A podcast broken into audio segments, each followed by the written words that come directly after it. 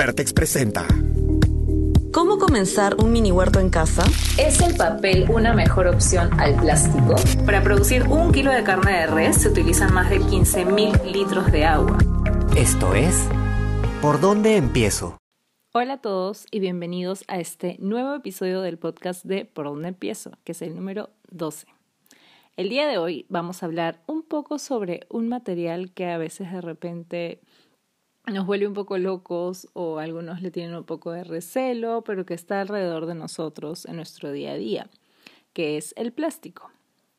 Hoy día vamos a hablar acerca de la historia del plástico.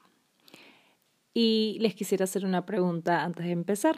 ¿Ustedes creen que el plástico es algo bueno o creen que es algo malo?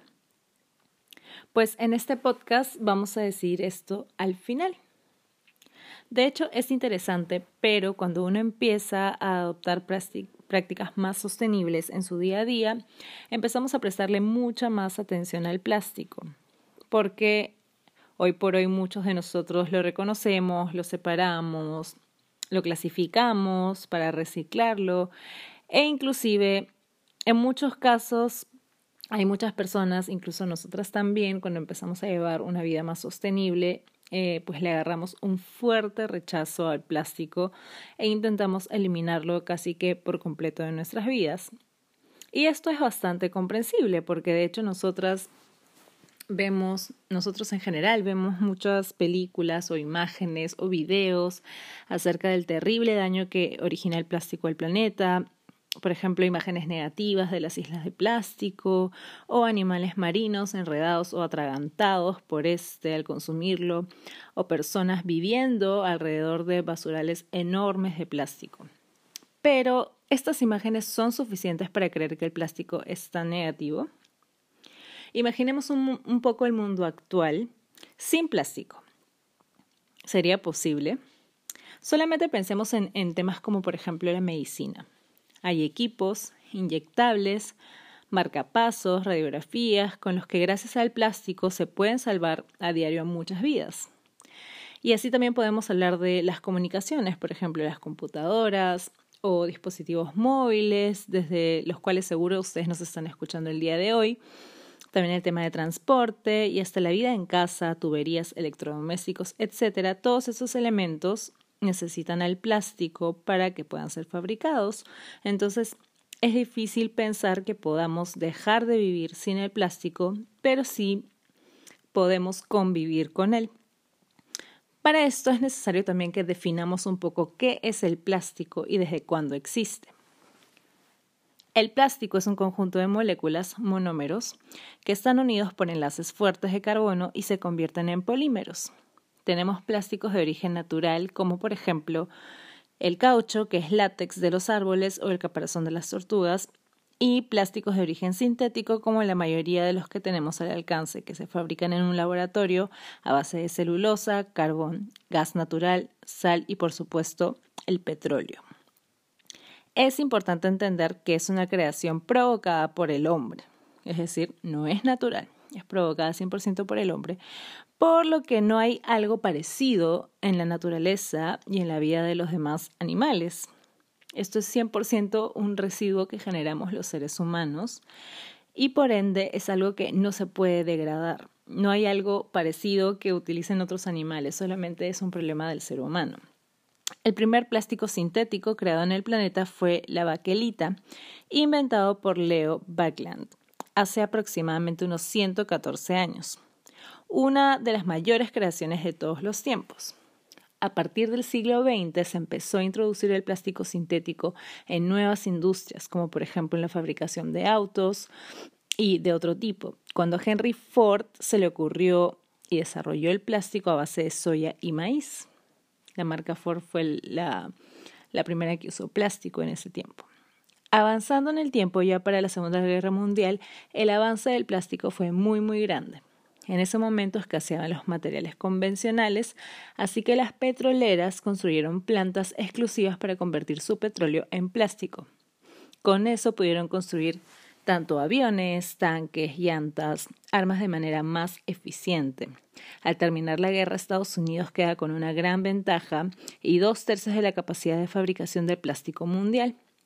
Con eso, la producción se expandió a la fabricación de muchísimos más objetos, como lo son televisores, viniles de música, hicieron que los costos se abaraten y sean mucho más accesibles e incluso condones como preservativos.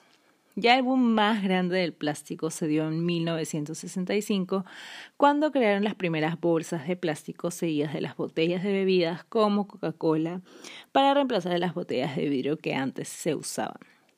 Como se imaginarán, todo era una maravilla hasta ese momento, pero, ¿qué pasó? Que a partir de los años 80 se empezó a notar el efecto negativo de este material, la contaminación por plásticos.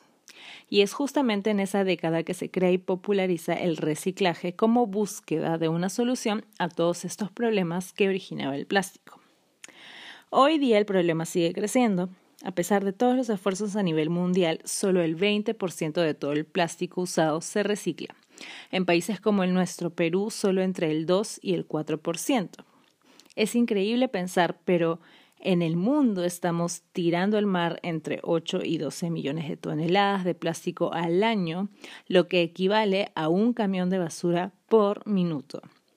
Es por eso que la proyección es que para el 2050 va a haber más plástico que peces en el mar, que seguro es algo que han escuchado más de una vez. Estamos en un momento en el que reducir y reciclar no es suficiente, así que en la búsqueda de soluciones se están desarrollando nuevos tipos de plástico a base de caña o algas, así como también nuevos métodos de degradación, como algunas bacterias, que seguro han visto algunas noticias, que puedan comer plástico y desaparecerlo y seguro que vendrán muchas innovaciones más en el tiempo. Creemos entonces que no es tan simple decidir si el plástico es algo bueno o es algo malo, pero hoy con esta información conocemos sus ventajas y desventajas y algo muy importante que debemos mencionar es que si bien el plástico tiene un efecto negativo en el planeta porque no se degrada, es bien importante pensar en que el problema también se da en nuestros hábitos de consumo. Si el plástico se usara para elementos de muy grande durabilidad, entonces no tendríamos este problema. El problema está en que lo usamos en elementos desechables que solamente duran unos minutos en nuestras manos y luego terminan en la basura. Es por eso que el plástico al final termina siendo tan contaminante y termina siendo un problema de basura en general. Si lo usáramos, por ejemplo, para un peine, sobre ustedes tienen un peine de plástico, yo tengo un peine de plástico que lo tengo hace 10 años conmigo y lo, lo puedo seguir teniendo probablemente 10 años más conmigo, es un elemento de largo uso. Entonces ahí no estoy originando basura todos los días. El tema es cuando lo usamos en bolsas, cañitas, tenedores descartables y otros elementos que son solamente de un solo uso. Entonces es ahí cuando hay un gran problema. Eh, en fin, lo que es importante y simple ver es que nuestros hábitos de usar y tirar son el problema al final y que debemos cambiarlos ya. Decirle adiós a los desechables es lo primero que debemos hacer. En fin, ahora que conocemos los inicios del plástico, cuando escuchamos que se degrada en 400 años, ya sabemos en realidad que aún no hemos vivido para ver todo eso. Así que evitemos usar desechables de plástico. Y todas las cosas que están hechas de plástico y se hicieron de plástico hace muchos años todavía siguen existiendo. Así que pensemos dos veces antes de usar un desechable de este material. Bueno, eso ha sido todo por hoy. Muchas gracias por escucharnos. Pueden seguirnos en nuestras redes sociales. Estamos en Instagram como por donde empiezo punto Perú y como por donde empiezo en Facebook. Nos veremos la próxima. Hasta luego.